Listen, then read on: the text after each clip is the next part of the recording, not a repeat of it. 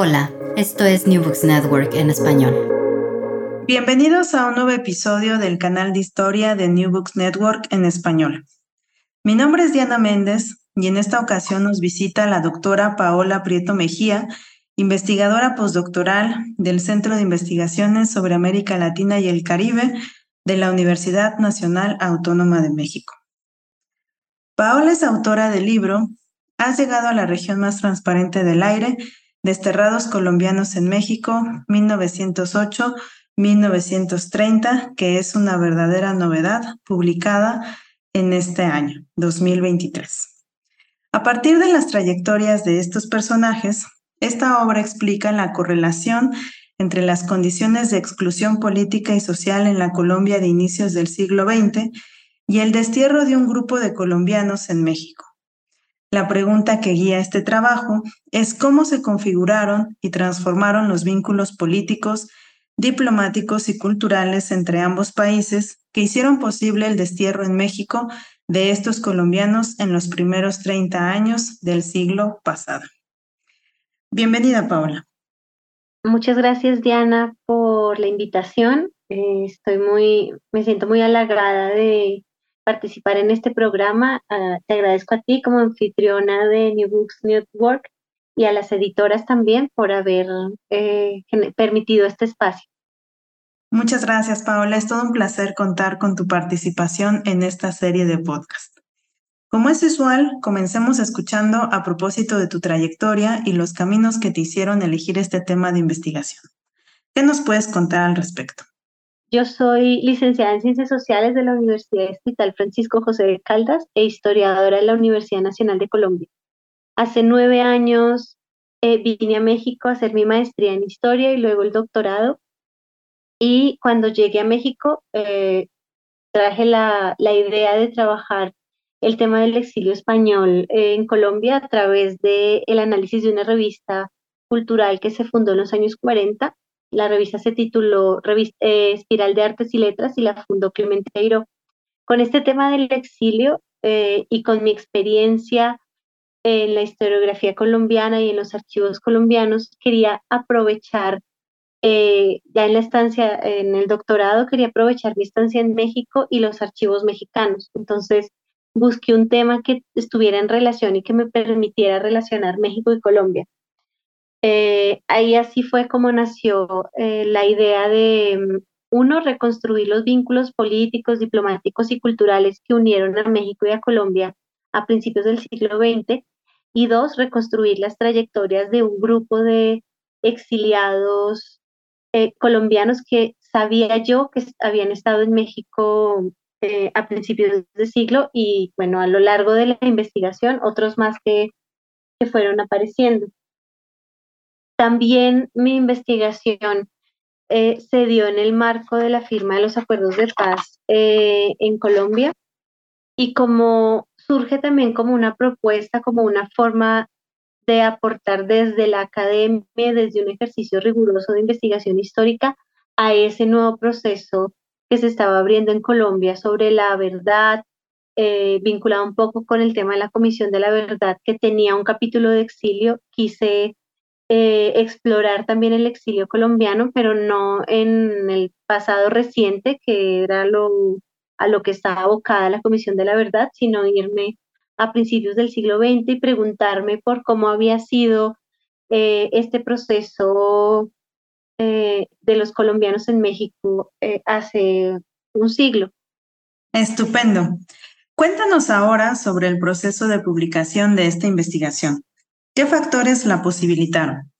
Cuando terminé la, la investigación en diciembre del 2021, es, o sea, como lo he dicho, este libro es producto de una tesis de doctorado y la presenté a algunos premios eh, al año siguiente.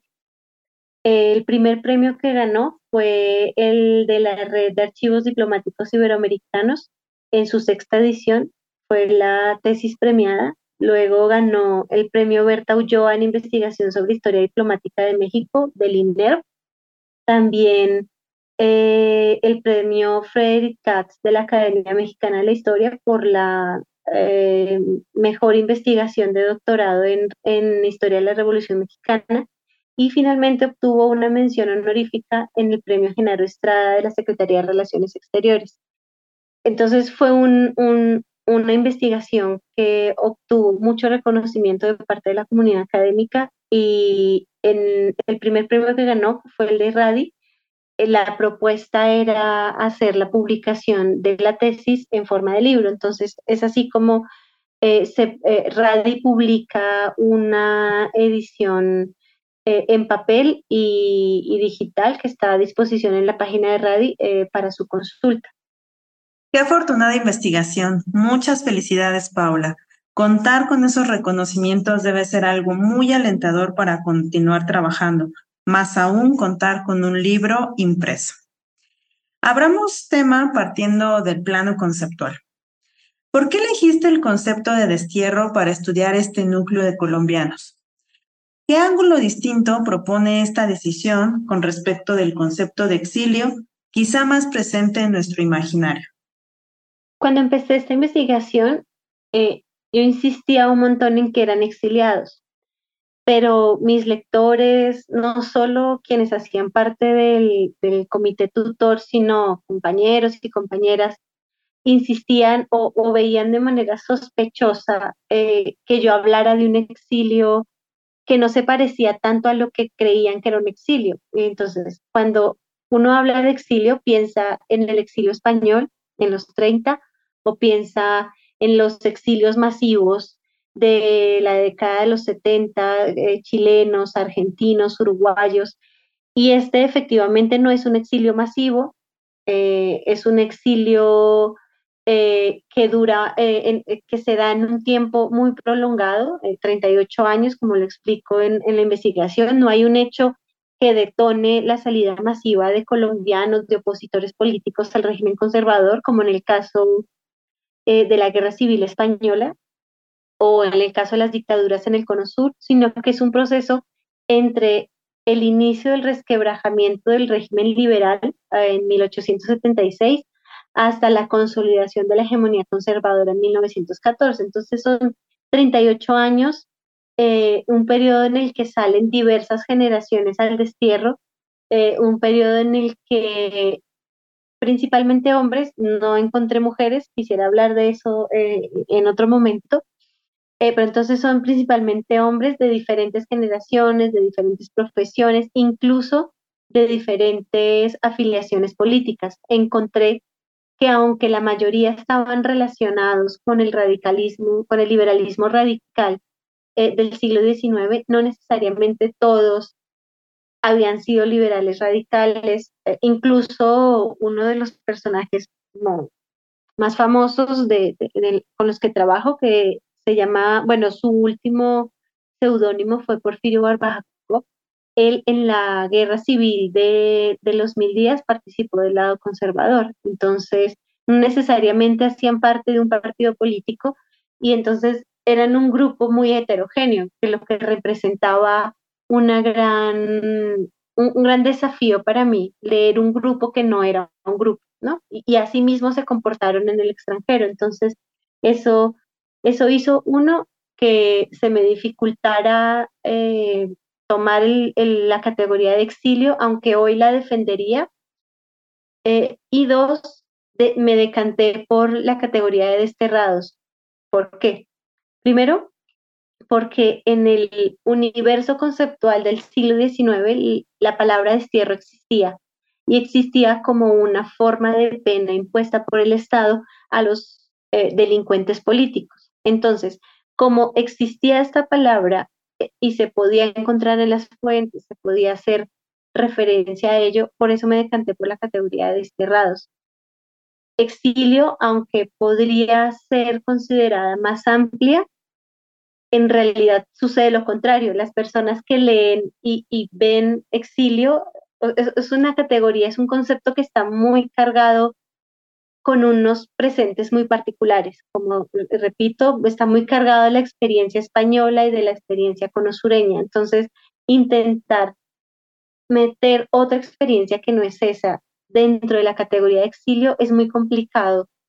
Eh, entonces por eso dije, bueno, entonces voy a escoger esta categoría de destierro que, existe en el siglo XIX y además no me va a plantear esta discusión con los colegas sobre si es un exilio, si no es un exilio, eh, porque claro, desde afuera del campo de, de estudios del exilio no se ve la diferencia que hay dentro de la categoría misma del exilio, o sea, puede existir y existe, esto lo plantean Luis Roniger y Mario Snagler, eh, como hay una primera etapa del exilio, que es un exilio temprano, que es exilio de élites, eh, no, no, son exilios masivos, eh, son personajes sí perseguidos políticos, pero no, no son los exilios masivos que vienen de mediados del siglo XX para acá.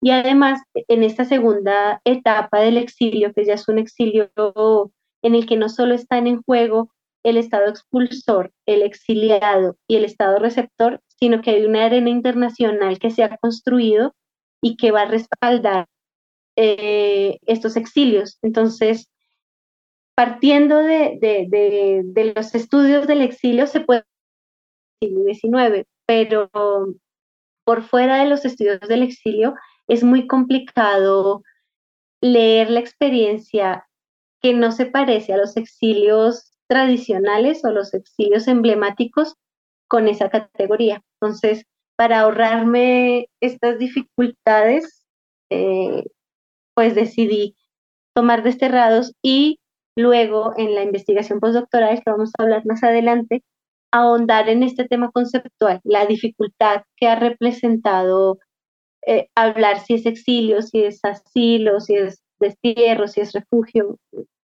Me quedé con la necesidad de aclarar eh, conceptualmente esta situación. Gracias, Paola. Nos has brindado una explicación muy puntual. En otro episodio tuvimos ocasión de conversar con Daniela Morales, estudiosa del exilio brasileño en México, y con el caso del que nos hablas hoy, vamos configurando ya una imagen más rica y heterogénea de estos procesos de exilio por fuera de los desplazamientos masivos provenientes del cono sur o ultramar. Algo que tu investigación deja muy en claro es que los vínculos entre México y Colombia recién comenzaban a asentarse durante el periodo que estudias. Háblanos, por favor, sobre las expresiones de estas conexiones. ¿De qué tipo eran? ¿Cómo es que facilitaron o impidieron la movilidad de estos individuos? Manuel Ugarte a principios del siglo planteaba que los únicos vínculos reales que existían, o reales o efectivos, eficientes que existían entre los países de América Latina, eran aquellos que habían sido construidos por los escritores, y entonces, sobre la base de esos vínculos que existían entre los escritores latinoamericanos, fue que se configuró, se constituyó la diplomacia eh, en el siglo XX, al menos en la primera mitad del siglo XX. No exclusivamente, pero sí eh, en este periodo. Entonces, eh, entre México y Colombia en 1910 no había conexiones no había una embajada ni mexicana en Bogotá ni colombiana en la Ciudad de México. Eh, no había conexiones comerciales importantes.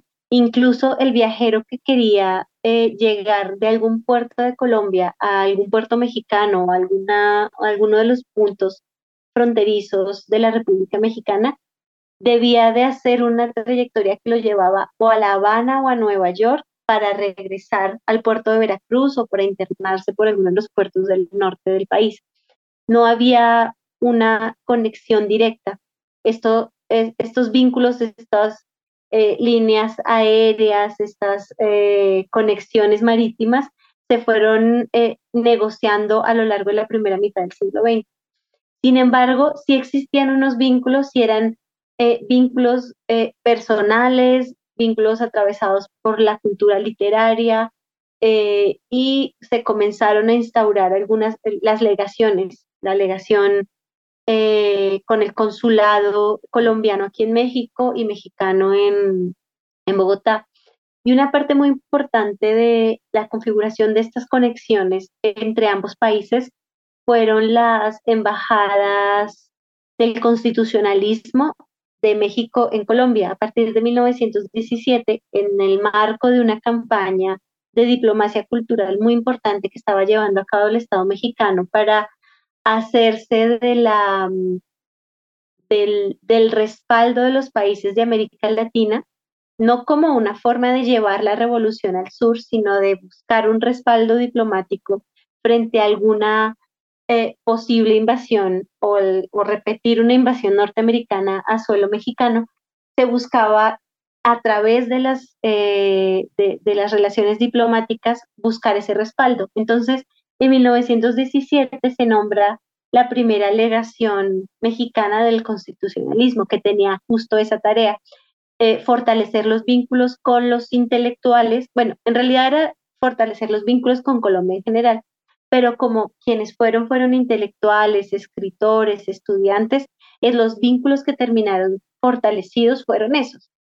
Eh, los eh, ministros mexicanos, los secretarios de la legación mexicana, si se vinculaban con alguien en Bogotá, era con estos círculos letrados. De hecho, una parte eh, yo divido los vínculos que se van a tejer en este periodo entre México y Colombia entre los vínculos intelectuales, los vínculos estudiantiles y los vínculos obreros.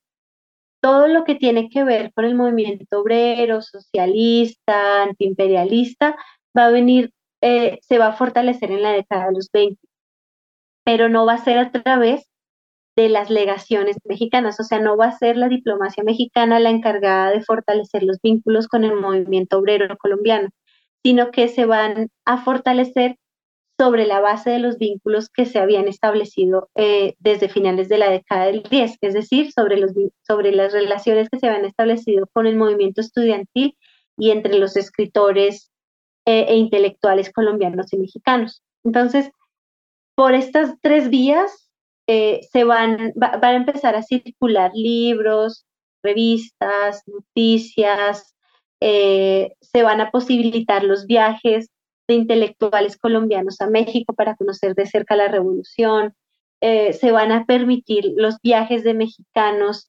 a, a, Colombia, no para conocer el régimen conservador, sino huyendo.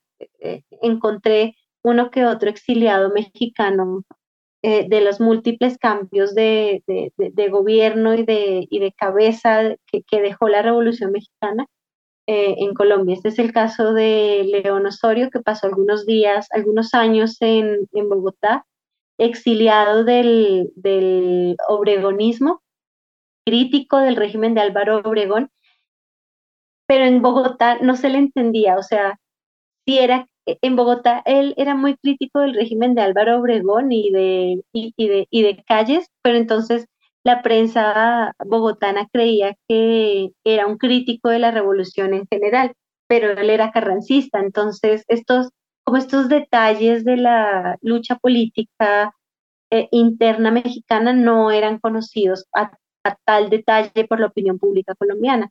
Y esto era porque la circulación de, la información, o sea, lo que se sabía de la Revolución Mexicana en, Colombia eh, estaba atravesado por un montón de cosas, ¿no? Entre ellas el tema de la propaganda tan fuerte que estaba ejerciendo Estados Unidos eh, con sus agencias eh, de noticias que tenían una intención clave de llevar una imagen de la revolución específica y era una imagen de, un país en guerra, eh, atrasado, eh, que económicamente estaba en la bancarrota y no la, idea que, tenían los eh, constitucionalistas o la, propaganda constitucionalista y luego eh, obreunista y, y, callista del México que había resurgido de la revolución. Entonces, eh, es sobre la base de, estos vínculos y esto va a impactar eh, la, fuerza que va a tener los vínculos entre estudiantes e intelectuales, eh, va a impactar en el México que finalmente llega a Colombia. Entonces, cuando se hace una revisión, y es una de las partes de este libro, cuando se hace una revisión sobre cuál es la imagen del México que termina llegando a Colombia en la década de los 20 es el México vasconcelista, o sea, es todo el proyecto del vasconcelismo, eh, eh, las escuelas, el, aporte cultural, todo este proyecto, el que llega y se asienta en la opinión pública colombiana. El tema de la reforma agraria no, no, no es algo que le interese ni a los liberales y muchísimo menos a los conservadores colombianos. El tema de el conflicto religioso es muy delicado para el campo político colombiano porque pues es un régimen conservador que está sentado sobre las bases de ese vínculo muy fuerte con la Iglesia Católica. Entonces, lo que empieza a suceder en México a partir del 26, que no es exclusivo del 26, que viene de antes, pero digamos que en el 26 es el punto más álgido de la confrontación entre la Iglesia y el Estado mexicano, va a seguir va a ser seguido de cerca por la opinión pública colombiana y la reacción de, los diferentes sectores está encadenada justo con esos vínculos que se han tejido en los últimos 10, 20 años. Entonces, los estudiantes católicos salen a la calle a protestar, los estudiantes liberales también salen a la calle a defender a los eh, mexicanos eh, los obreros salen a defender también a los estudiantes que salieron en contra de los conservadores. Entonces, sale el conflicto o, lo que se sabe de México, sale de las páginas de los periódicos de la capital y llega a las calles a través de mítines que se organizan por parte de los sectores que se oponen y, y, están a favor. Pero evidentemente no es México lo que les preocupa, ¿no? Es como, como una excusa para poder hablar de sus propios intereses políticos. Entonces los estudiantes eh, católicos conservadores salen a las calles a protestar en contra eh, de las medidas de calles frente a la iglesia, pero porque su manera de defender un proyecto católico estudiantil que creyeron que, que, estaba siendo desplazado por una propuesta, entre comillas, liberal, pero que no era liberal, sino republicana. Y bueno, es como como está la idea, sobre la base de esos vínculos es que eh, van a venir eh, colombianos durante este periodo y es como la idea de la, conexión entre las dos partes de, de este libro. Perfecto. Has dibujado muy bien los contornos de estos desplazamientos que en definitiva no fueron unilaterales. Ahora háblanos sobre los desterrados. ¿Cuáles fueron sus trayectorias? ¿Retornaron a Colombia? ¿Se establecieron en México largo tiempo?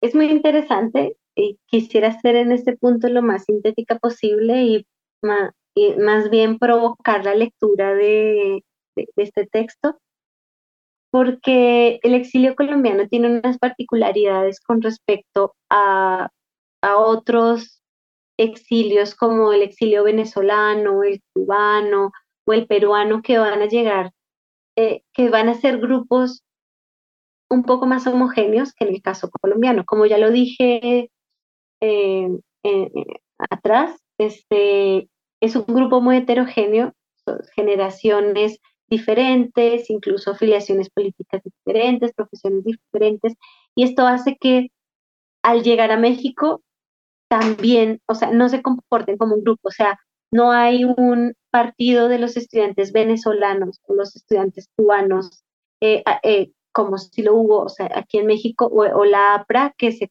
que se conforma a través de los estudiantes peruanos exiliados en México. No ocurre lo mismo en el caso de los colombianos y no tiene que ver con la masividad, o sea, no tiene que ver con la cantidad de personas que llegaron, sino que tiene que ver con justamente las características de este exilio, que es un exilio muy heterogéneo y, y que se da en un periodo muy prolongado de tiempo. Entonces, sucede que pasa quienes llegaron antes de la revolución y quienes llegaron a raíz de la revolución, ¿no? Son como dos grandes grupos que yo pude identificar. Quienes llegaron antes de la revolución tuvieron que enfrentar, o sea, primero llegar a México, medianamente acomodarse, pero evidentemente el ambiente estaba caldeado, estaba ya los ánimos estaban como políticamente eh, estaban muy agitados. El primero que yo encuentro que llega, llega en 1906, que es José Agustín Tamayo, y llega atraído por, por las filas del, del Partido Liberal. Entonces, eh, eh, es un punto muy difícil como para ser migrante y él mismo lo plantea. No, sé si lo encuentre en este momento, pero pues los invito a que lo lean la, la, la experiencia de, de, de, José Agustín Tamayo. Luego llega Porfirio Barba Cuba en 1908 y luego Julio Cuadros Caldas en 1909. Entonces ellos llegan a un México, sucede 1910 y entonces comienza una revolución. Y entonces en medio de esa revolución ellos tienen que reacomodarse, tienen que volver a buscar otros aliados, tienen que eh, vincularse con otros proyectos políticos diferentes y entonces es lo que ocurre con todos ellos. Eh, por ejemplo, Porfirio Barba llega a México, luego se dirige a Monterrey y en Monterrey se vincula con Bernardo Reyes. Con el exilio de Bernardo Reyes, él se regresa a la Ciudad de México e inaugura un periódico que se llama Churubusco y es de, corte huertista, o sea, desde las páginas de Churubusco defiende el régimen de Victoriano Huerta. Entonces él está como en un lado muy, digamos, conservador de, la contienda política. Julio Cuadros Caldas, por otro lado, también llega en 1909, se vincula con, con políticos reyistas, va a la cárcel eh, por este tema eh, en 1909 y cuando sale de la cárcel decide vincularse con el zapatismo. Entonces se va a la zona fría de los volcanes y allí se vincula con el zapatismo. Desde el zapatismo le hace oposición armada a Carranza, ahí para que lo lean también en el capítulo que le dedico a él, hablo sobre la participación de él en, en la en la oposición zapatista al régimen de Carranza y luego, bueno, eso va a ser después. Y Tamayo también eh, es muy interesante porque él habla de que en un principio él quería ser neutral porque él no, no entendía la política mexicana y no entendía eh, de qué lado de la, de la contienda política hacerse, hasta que los hechos, o sea, todo lo, que venía sucediendo con la revolución hizo que se viera obligado a tomar partido y tomó partido por el carrancismo. Se fue, se enlistó en las filas del carrancismo, pero no como militar, sino como médico, él era odontólogo. Entonces, estos tres eh, personajes, cuando se instaura, digamos, el régimen constitucionalista, cuando toma fuerza, cuando ocurre eh, la, la, constitución, se firma la constitución en el 17 y después eh, cuando es asesinado Carranza, también suceden muchas cosas en sus vidas y son expulsados. Solo pueden regresar una vez más cuando eh, Álvaro Obregón regresa, se instaura en el poder y se, y se vinculan con el aparato propagandístico del Estado mexicano del lado de Obregón, porque estos le hicieron eh, contrapeso de alguna manera a Carranza. No contrapeso, sino fueron críticos a Carranza. Quienes fueron atraídos por las luces de la revolución, ocurrió lo mismo, pero como siento que como con menos desatinos, con menos desastres. E, estos tres que, que les comento fueron exiliados, estuvieron en la cárcel, no fueron bien recibidos por sus colegas mexicanos, el caso de, de, de Porfirio Barba Jacob es clave, o sea, él al estar vinculado en un principio con Bernardo Reyes, se pensaría que el vínculo con Alfonso Reyes iba a ser mucho más fácil de lo que en realidad fue. No, no, no fue tan fácil para él vincularse con este círculo de los ateneístas.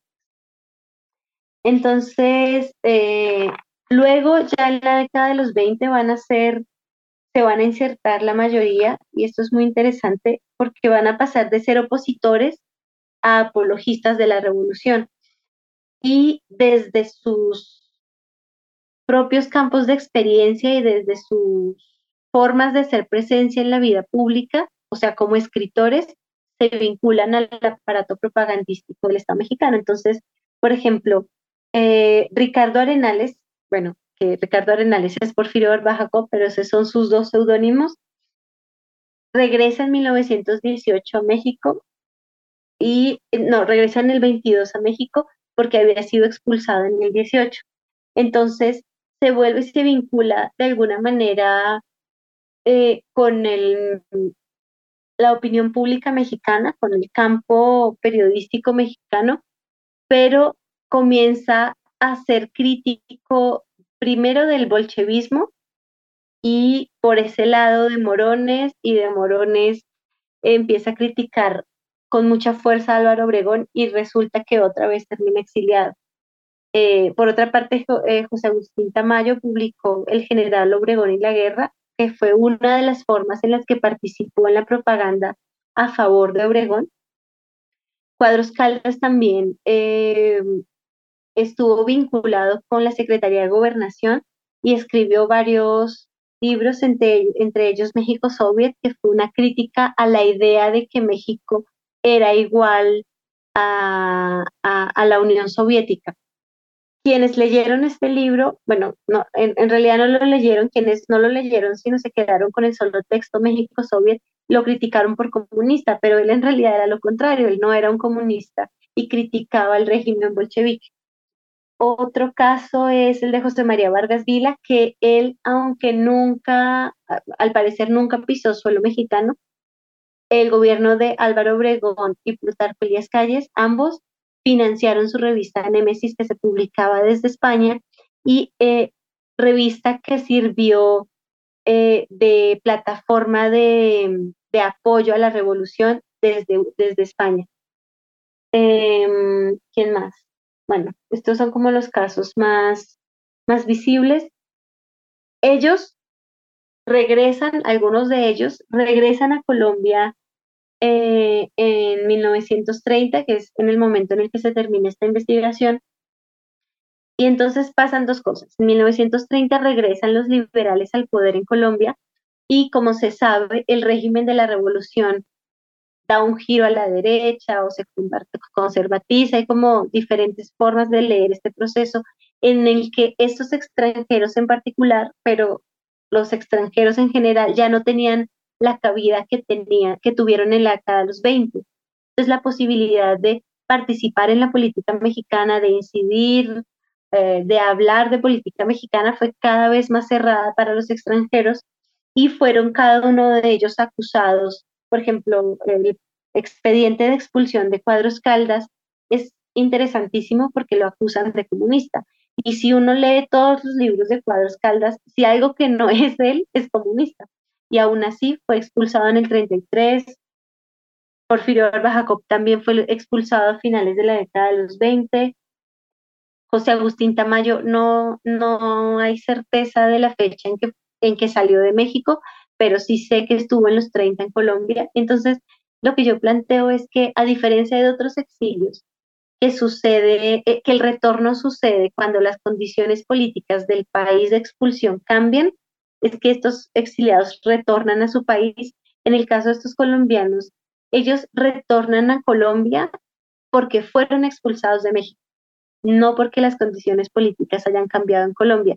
De hecho, Cuadros Caldas en los 40 le envía una carta a, a finales de los 40, le envía una carta a Lázaro Cárdenas pidiéndole que por favor lo dejara regresar a México porque él se sentía súper incómodo en Colombia porque había tenido que bautizar a sus hijos para poderlos inscribir en la escuela pública y él para eso era inaceptable.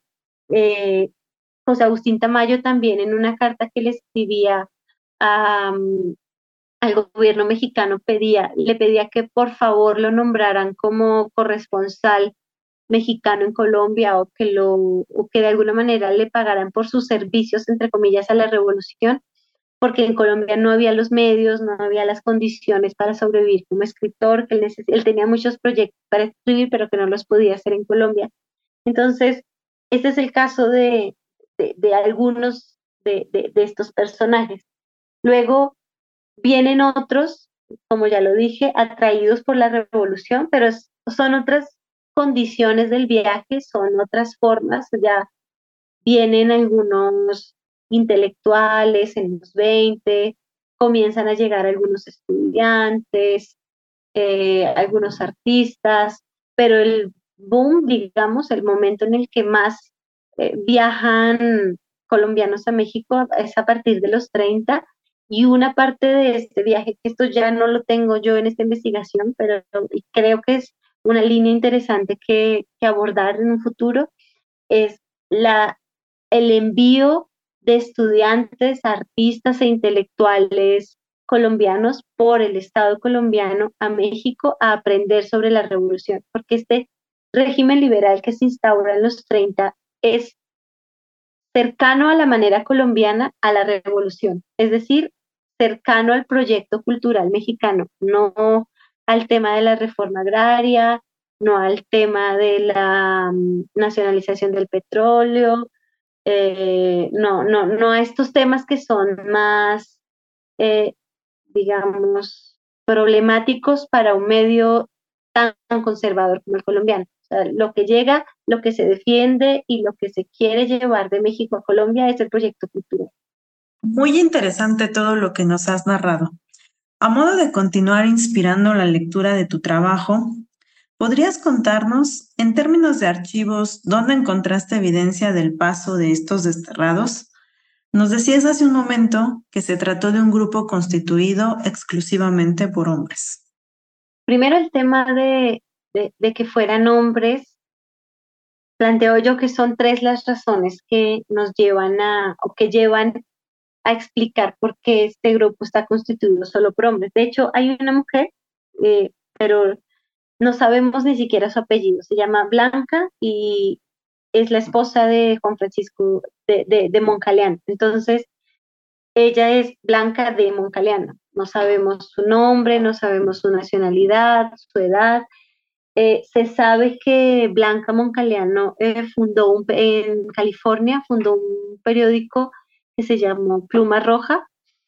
Eh, y está como pendiente esta investigación sobre esta mujer porque eh, yo, no he tenido la oportunidad de leer este periódico, pero en lo que he leído sobre el periódico se dice que es muy interesante, que era una anarquista como con mucha fuerza y mucha, mucha fuerza de, en, en su palabra escrita.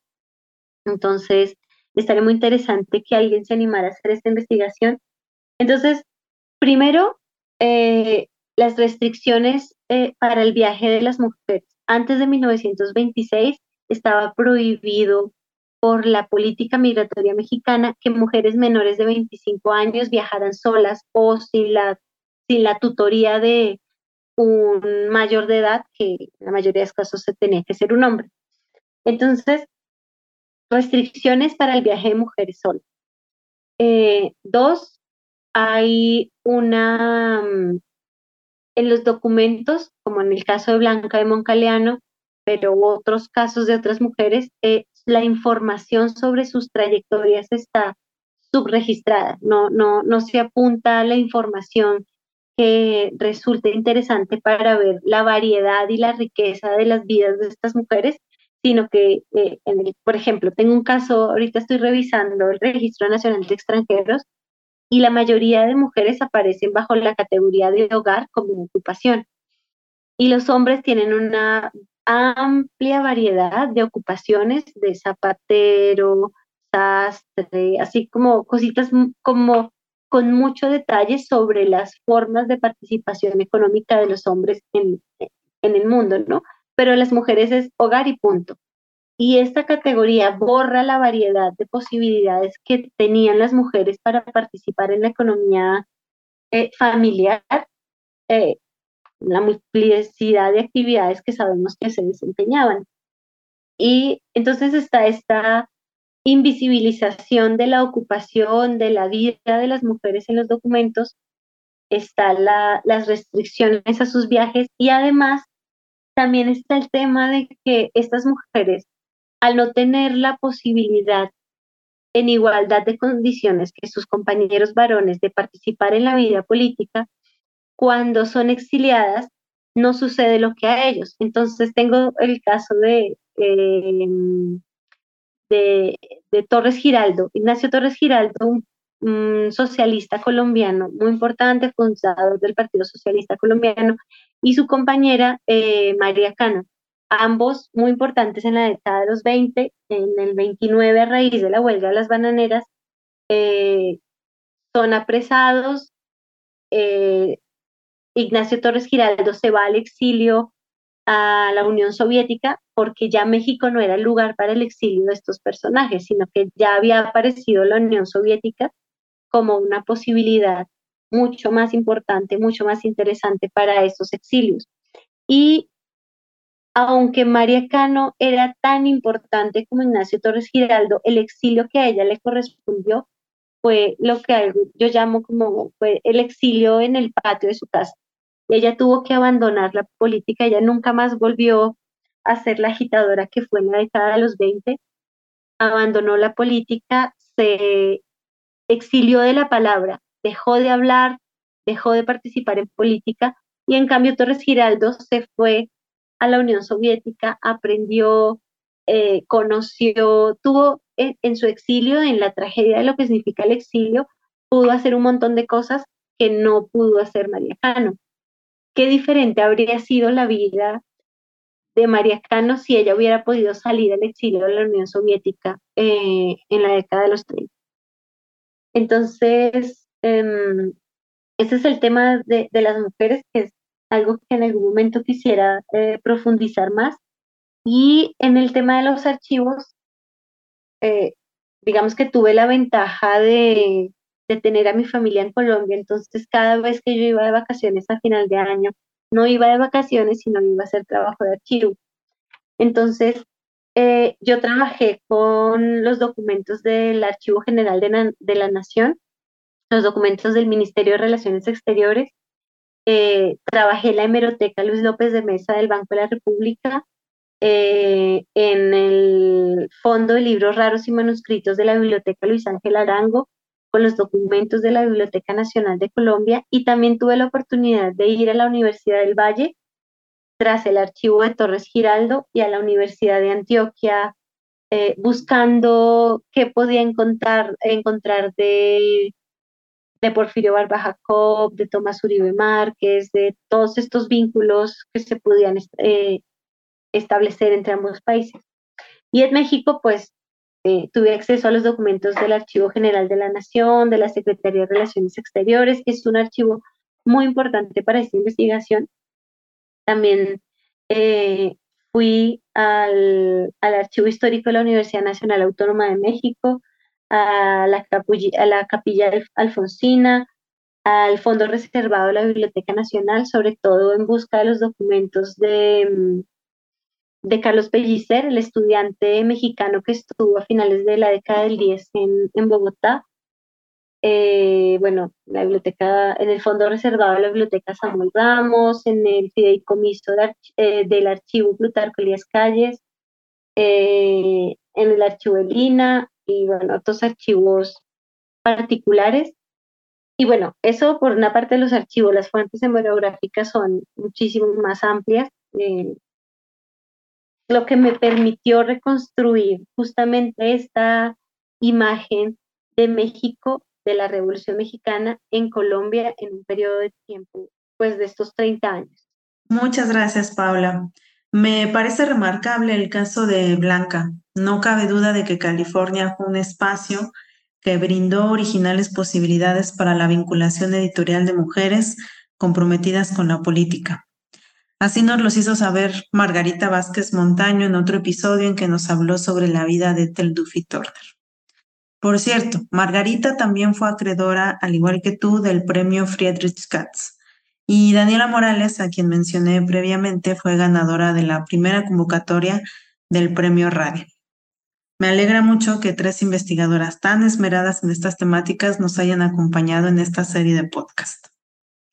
También me parece muy notable el largo trabajo que hiciste con las fuentes y los archivos, algo que se concatenó muy bien en la presentación final de este libro. Antes de despedirnos, me gustaría que nos hables sobre tus proyectos en curso. ¿Cómo estás dando continuidad al trabajo que hoy comentamos?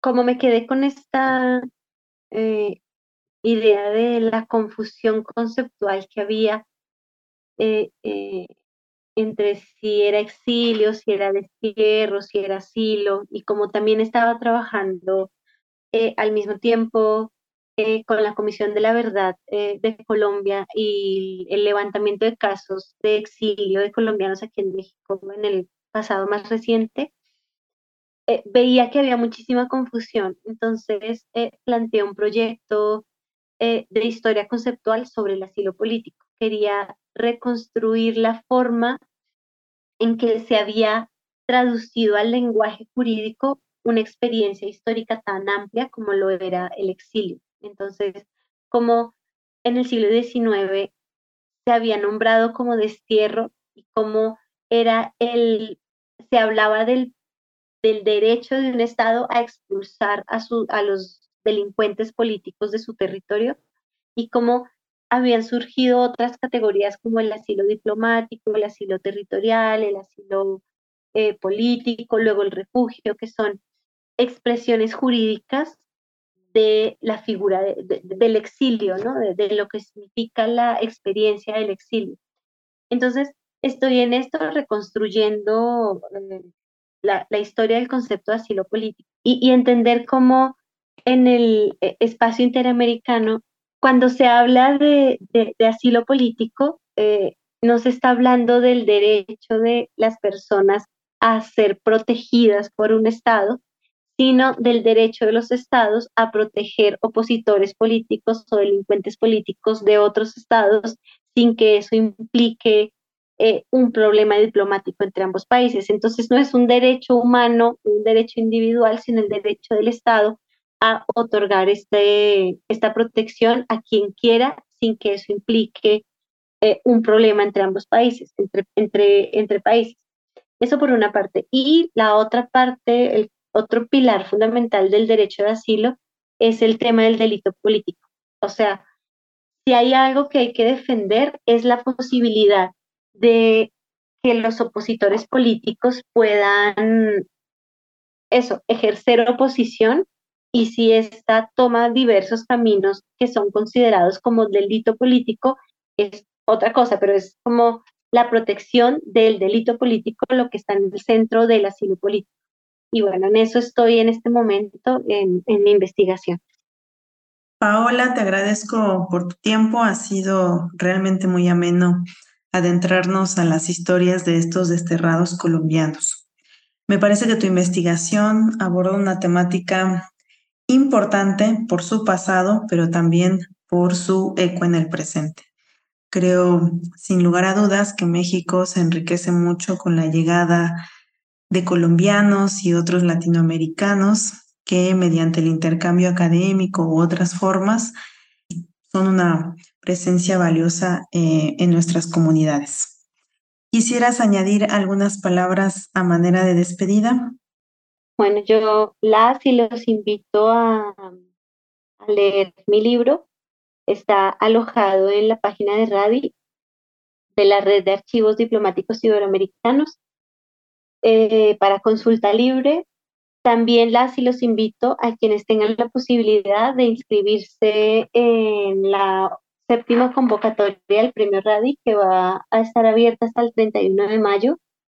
Eh, se pueden inscribir todas aquellas investigaciones que hayan hecho uso de archivos diplomáticos eh, se consultan pues las bases del concurso en, la página de RADI, estén eh, pendientes de los concursos que hay sobre tesis eh, de maestría, de doctorado, licenciatura, porque es una muy buena oportunidad para, mm, para, para medir el trabajo que se hizo en lo privado, en, en el espacio público, ¿no? O sea, tanto esfuerzo, tanta dedicación, eh, tantos días y noches de escribir, de pensar, de reescribir, se ven eh, validados sí por eh, una comunidad académica que está más allá de la institución donde se está haciendo la investigación y permite pues darse cuenta que todo el esfuerzo valió la pena y que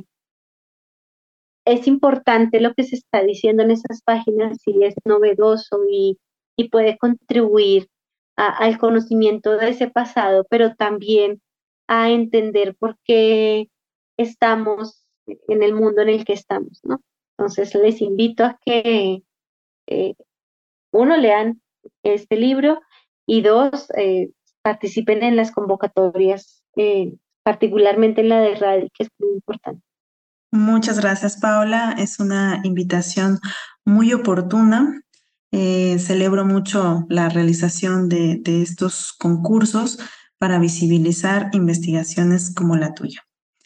A quienes nos escuchan, les agradezco su atención y hasta la próxima. Gracias por escuchar New Books Network en español.